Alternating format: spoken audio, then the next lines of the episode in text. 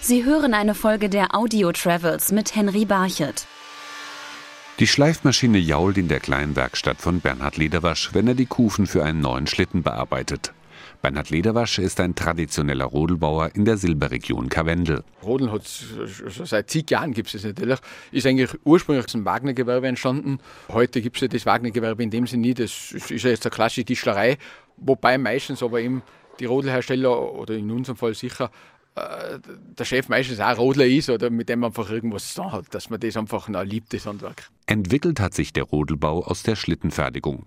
Der Schlitten war früher in jedem Haushalt unverzichtbar, so Bernhard Lederwasch. Ah, ja, ganz früher ganz sicher ein Arbeitswerkzeug. Zum Beispiel Schlitten. Mit dem Schlitten ist viel von den Wäldern Holz rausgezogen und weiß ich was alles. Also da hat man die Rodler als Lieferwerkzeug verwendet, auch nicht, keine Frage. Heute entwickelt sich das Rodeln immer mehr zur Trendsportart, hat Doris Tochtermann, Fitnesstrainerin im Hotel Schwarzbrunn in Stahns festgestellt. Rodeln ist bei uns sehr beliebt, weil Leute, was äh, nicht Skifahren oder keine andere Wintersportart machen, können alternativ rodeln gehen.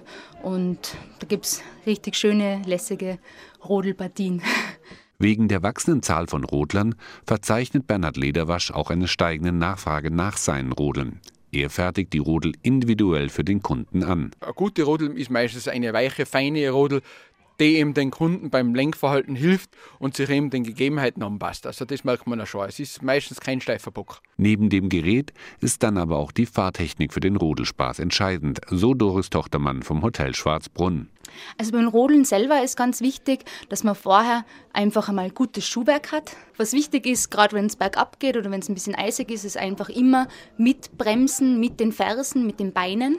Also immer schauen, dass man Bodenkontakt hat, einfach ganz leicht mit den Fersen in den Schnee hinein Kanten, damit man einfach äh, immer den Kontakt zum Boden hat und immer bremsen kann. Üben kann man das Rodeln auf zahlreichen Bahnen mit unterschiedlichen Schwierigkeitsgraden. In der Silberregion Karwendel gibt es verschiedene Rodelbahnen, das heißt wirklich ein bisschen steilere, ein bisschen gemütlichere oder auch, wo man raufgeht und eine kleine Einkehr machen kann.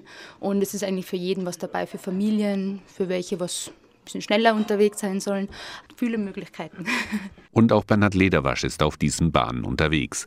Er verbindet seine eigene Leidenschaft für das Rodeln mit seinem Handwerk. Der Rodelbau ist dann schon wieder eine spezifische Sache. Also da geht es dann schon ums Rodeln selber, natürlich um handwerkliche Fähigkeiten und natürlich auch um Tischlerarbeiten, keine Frage. Aber wie gesagt, es ist dort die Kombination entscheidend dann dass man weiß, wann muss man was, warum machen. Auch wenn er inzwischen rund 200 Rodel pro Jahr fertigt, so ist doch jeder Rodel für Bernhard Lederwasch ein Unikat. Meine Frau zum Beispiel, die kann sich oft noch erinnern an die Rodel, von wem die war und, und wer die gekriegt hat, von der Bestickung her, der Antwort von der Individualität her, merkt man ja schon oft, dass sie es noch weiß und das ist schon ganz toll eigentlich. Wer einen handgefertigten Rodel haben möchte, muss übrigens vorplanen.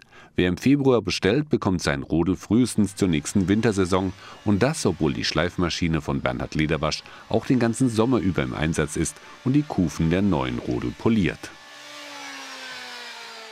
Sie hörten eine Folge der Audio Travels mit Henry Barchet.